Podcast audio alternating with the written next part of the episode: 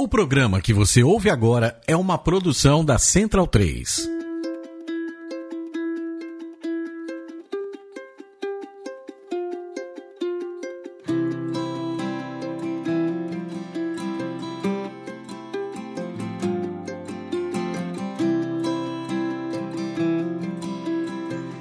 Professores e gestores apaixonados por educação. A gente voltou com o Fala aí Professor, o podcast em que os professores podem soltar a voz e falar sobre as questões que mais deixam eles inquietos. Eu sou Wellington Soares, todo mundo me conhece como El, sou jornalista da revista Nova Escola e hoje eu sou encarregado de mediar o debate que vai ser sobre um tema bem difícil e interessante, que é inclusão. Para conversar com a gente, a gente tem aqui a Meire Cavalcante, a Meire já foi jornalista da Nova Escola e foi justamente fazendo reportagens que ela se apaixonou por inclusão, né, Meire? Foi, isso mesmo. e aí ela foi estudar, fez mestrado, doutorado, tá fazendo doutorado, né? E aí presta consultorias e trabalha pelo Brasil inteiro, né? É isso aí. A nossa convidada de honra é a professora Cláudia Mistrelli. Ela trabalha, no... ela trabalha no CEL MF Lajeado, aqui na Zona Leste de São Paulo com atendimento educacional especializado e também é professora de turmas regulares na rede municipal de Poá, né? Isso. Tudo certinho? Obrigado vocês duas por vir conversar com a gente. Bom, inclusão é o tema do momento na educação, né? Toda vez que a gente recebe professores lá na nova escola ou quando a gente vai bater papo com professores nas próprias escolas, não tem como. Se você junta dois professores, o tema acaba caindo em inclusão. É, uma pesquisa realizada pela Fundação Lema, em parceria com o Instituto Paulo Montenegro, a pesquisa Conselho de Classe, apontou que para 22% dos educadores brasileiros, a falta de condições adequadas para a inclusão de alunos com deficiência é uma das três maiores urgências. É, eu queria começar perguntando para vocês duas. Por que, que vocês acham que esse tema aflige tantos professores?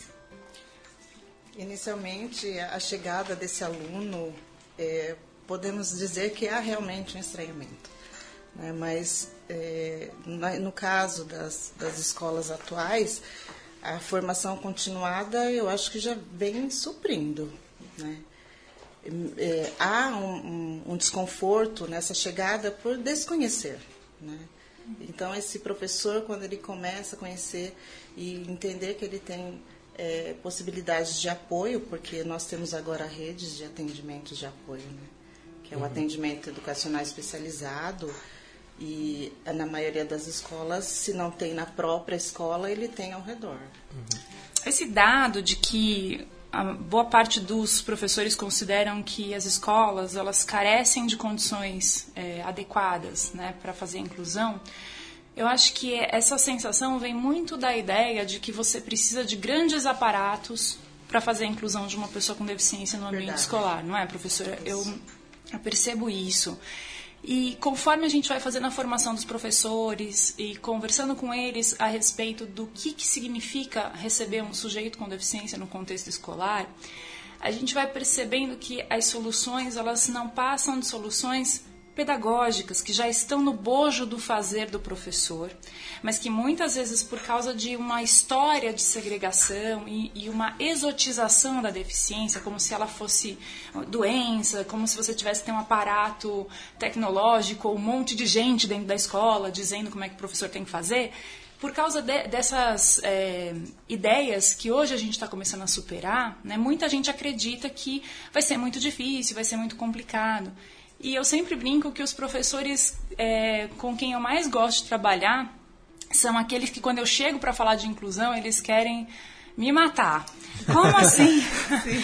Como é assim você vem? E os professores Sim. do AE, né, e, Cláudia, eles, eles têm esse. esse meio que odiado. Eles, esse caráter assim, ah, ela vem falar Isso. que tudo bem, que está tranquilo. E na verdade, eu gosto desses profissionais que têm essa, essa reação um pouco até difícil no começo, porque são professores, na minha opinião, que não querem errar. Eles temem por fazer um trabalho equivocado e frustrar o seu aluno, frustrar a sua história enquanto profissional. É, e, e, geralmente são esses professores que muito temem no começo, que quando entendem que você que ter condições adequadas significa fazer um trabalho coletivo, né, sustentado no apoio entre os colegas, que não é algo é, solitário que o professor sozinho vai fazer. e que as saídas são sempre muito mais simples do que as imaginadas, quando eles entendem e se incorporam no fazer pedagógico, são os maiores defensores da inclusão. Né? E a gente está começando a passar da época da angústia. Né? Nós uhum. estamos passando para a época de botar a mão na massa e ver como é que faz. Né? Sim. Cláudia, você sente isso também? Que boa parte da angústia vem Sim. talvez de um medo de errar? Isso. É, no trabalho que eu é, elaboro na, no CERMEP Lajeado, a gente até deixa aquele momento de ouvir. Aquele momento que o professor vai colocar as suas angústias. Né? E é muito, muito claro, como a Meire disse, é o medo de não de errar, de não saber fazer. E realmente quando eles, eles eh, têm até uma, uma frase, ah, era só isso? Né? Era isso que era, era necessário? Assim? É, e ela realmente já faz, ela já faz. Então, é, e geralmente essa professora, ela traz é, soluções a mais uhum. do que a orientação foi dada. Você lembra de alguma história, algum caso que te marcou de um professor que estava esperando algo que fosse muito difícil, uma solução muito complexa, e que aí quando vocês conversaram chegaram à conclusão de que era algo simples? É, tem um caso de uma professora que ela recebeu um, um deficiente físico, né? Que ele, é, geralmente, em alguns casos, há aquela confusão de olhar para aquele deficiente e achar que não tem inteligência naquele corpo, por conta dos movimentos descoordenados, né?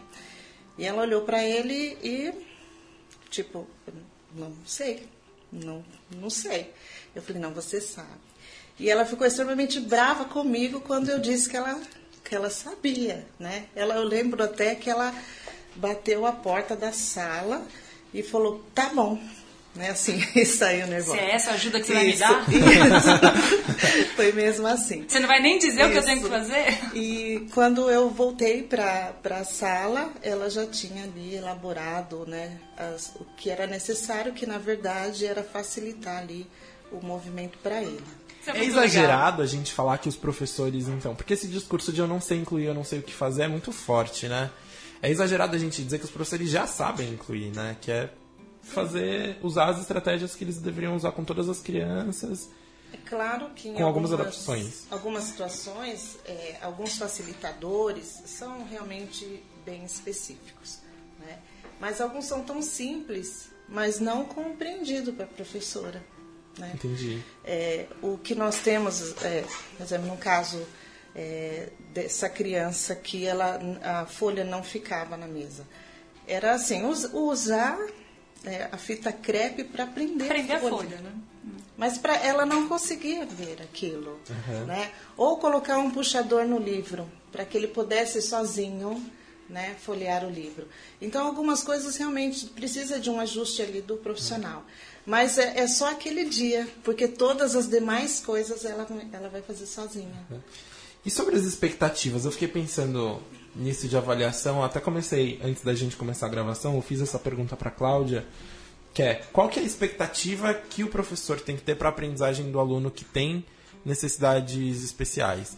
Então, é, o aluno precisa ser, ter expectativas menores ou o professor às vezes acaba tendo expectativas grandes demais. Como que ele regula isso, né? Como que ele na avaliação, quando ele vai avaliar, como ele avalia que o aluno chegou lá?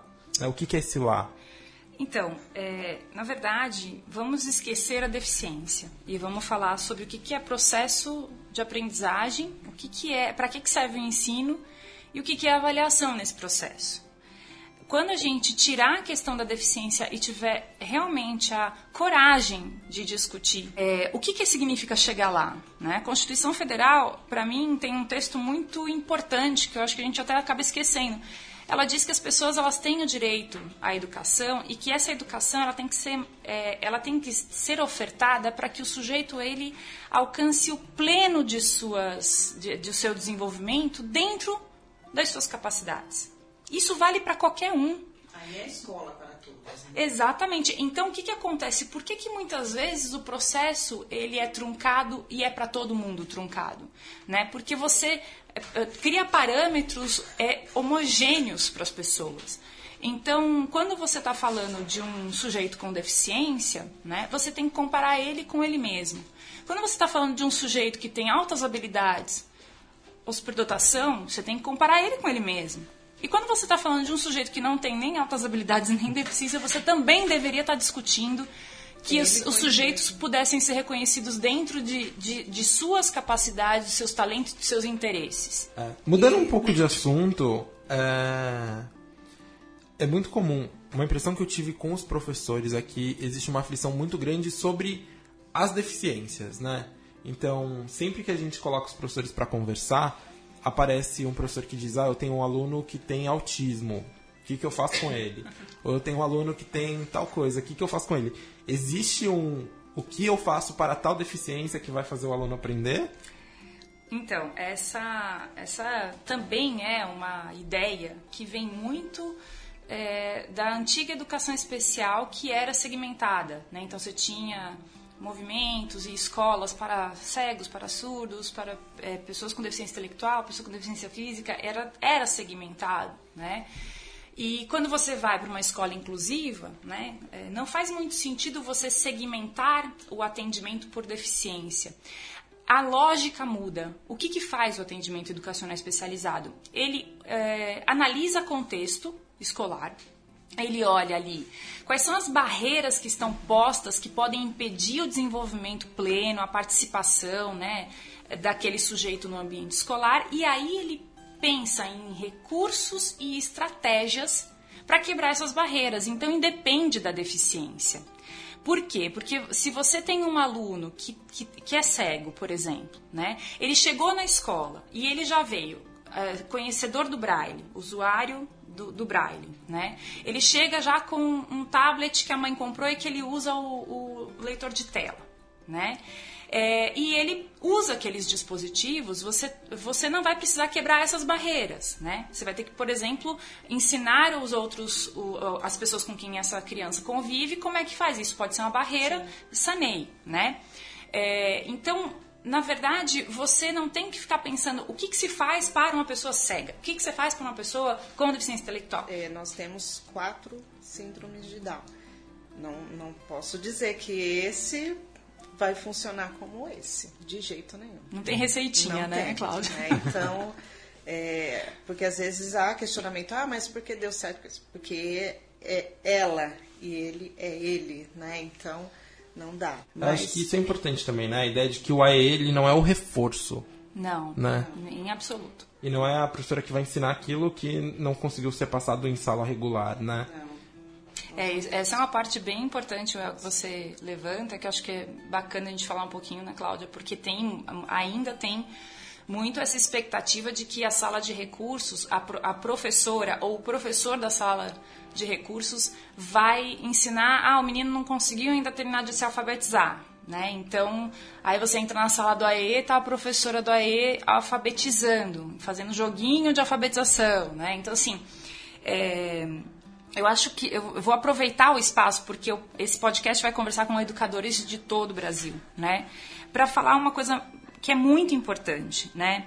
É, o AE, é, ele é uma área de atuação do professor muito nova, porque ele nasce com uma política pública nova, né? A Política Nacional de Educação Especial, na perspectiva da educação inclusiva, é um documento de 2008.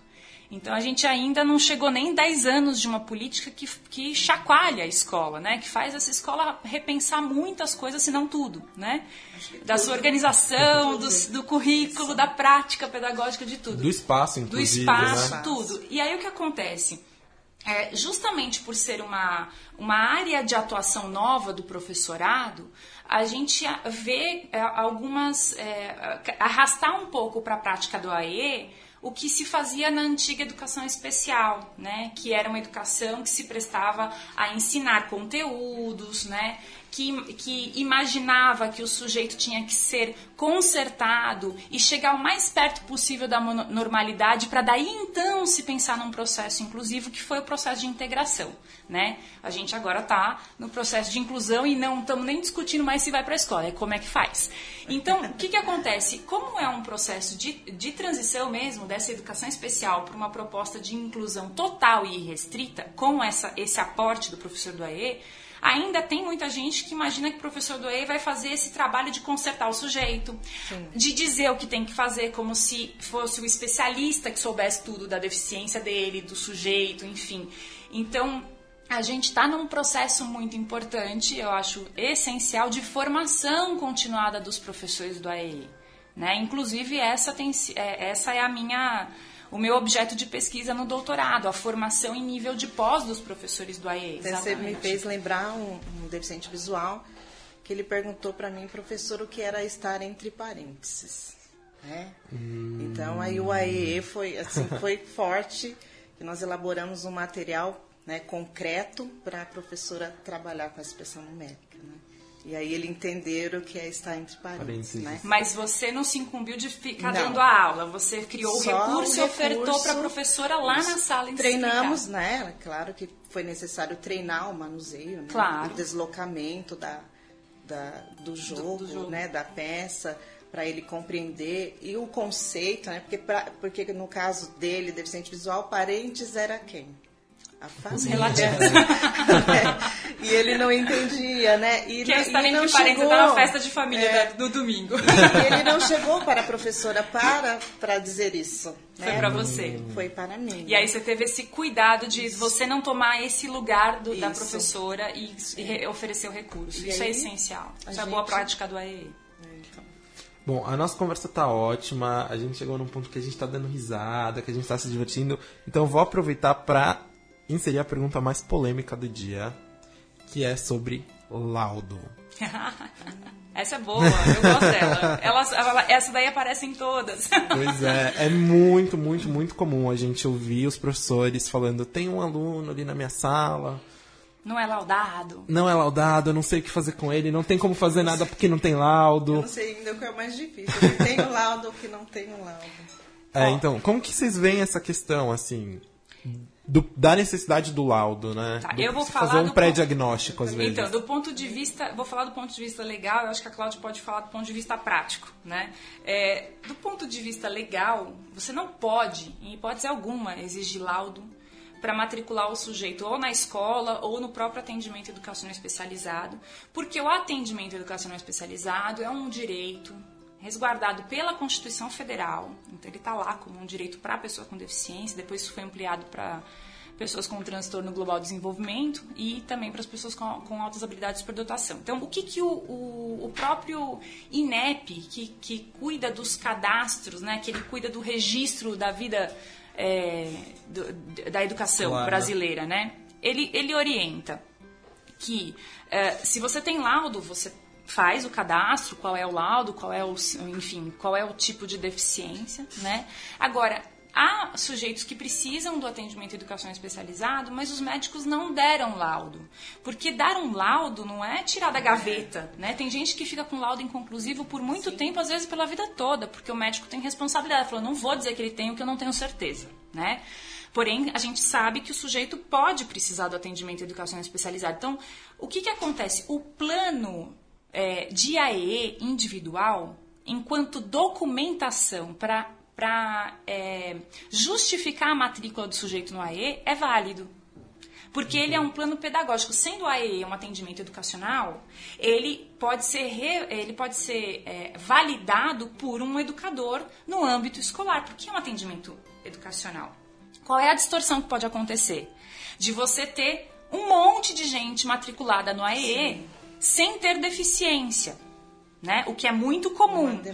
Tem um menino que não está aprendendo direito, Sim. que está dando muito trabalho, tem deficiência, bota no AE. E aí não começa. Para quieto na cadeira. Isso, não, esse aí tem. Ou então gente que fala, ah, tem TDAH, bota no AE. TDAH não é público-alvo. Ah, tem dislexia, bota no AE. Não dislexia é não, não é público-alvo. Então tem um público-alvo. Né? Não quer dizer que para as outras crianças que têm outras condições não possam ser ofertados outras saídas, outros recursos, outros, outros é, serviços. Então, a né? questão do laudo, nós temos é, a favor e, e contra também. Porque esse menino ele tem um laudo de deficiência física, mas o cognitivo é preservado, ele, ele tem autonomia e ele precisa do AE? Não. Ele não precisa. É, o laudo Mas às vezes vira um ele tem um laudo, exatamente, porque ele tem, tem um laudo, tem que ir. Isso não. é um equívoco é, imenso. Isso. Então, e a sala do AE também é transitória. Né? Não é porque ela tem laudo que ele tem que estar lá. Né? E então, nem tem que ficar lá. E que ele tem que ficar lá. Ele já dominou o braille, né? ele já conseguiu é, se organizar no ambiente. Ele precisa estar lá? Não, porque ela é transitória. Em contrapartida, o laudo ele nos beneficia em questão de aquisição de materiais, porque para eu ter o material eu preciso do laudo. Né? Então, há uma burocracia né, na questão da aquisição de materiais. Então, eu preciso de um tablet, mas se ele não tem o laudo, eu não vou conseguir. Uhum. Um exemplo, né? Então, mas eu acho que a parte mais é, difícil é essa, que ele tem o laudo, ele tem que estar lá. Bom, nosso tempo está acabando. Queria agradecer demais a presença de vocês duas. Foi ótima a conversa, principalmente para a gente ver que os desafios da inclusão não são nada pequenos, não são nada simples, né? principalmente no que diz respeito a repensar a educação de fato, né? repensar como a gente vê o currículo, repensar o que a gente, como a gente vê que a escola tem que se portar, mas que dá, é possível, é possível. né? E, Sem dúvida. E não é tão difícil, não é tão monstruoso quanto às vezes pode parecer. Muito obrigado, Meire. Obrigada. Muito obrigado, Cláudia. Muito obrigado a todo mundo que está ouvindo. O Fala aí Professor, ele é uma produção da Nova Escola e da Fundação Lehman em parceria com a Central 3. Todos os nossos programas estão disponíveis no site de Nova Escola, novaescola.org.br, onde você também pode conhecer toda a pesquisa Conselho de Classe, que foi feita pela Fundação Lehman justamente para identificar as principais aflições dos professores e encontrar uma infinidade de conteúdo sobre inclusão. Tem várias entrevistas com a Meire, tem vários casos bem-sucedidos de inclusão que a gente conta, enfim muita, muita, muita coisa que pode de fato ajudar no dia a dia dos professores para promover a inclusão. Ah, lá no site vocês também podem se cadastrar para receber a nossa newsletter novíssima, que é um e-mail que vocês recebem toda semana sempre que tiver episódio novo do Fala aí Professor e com outras dicas sobre o tema da semana. Muito obrigado a todo mundo, tchau, tchau e até a próxima. Você ouviu uma produção da Central 3. Para ouvir a programação completa, acesse central3.com.br.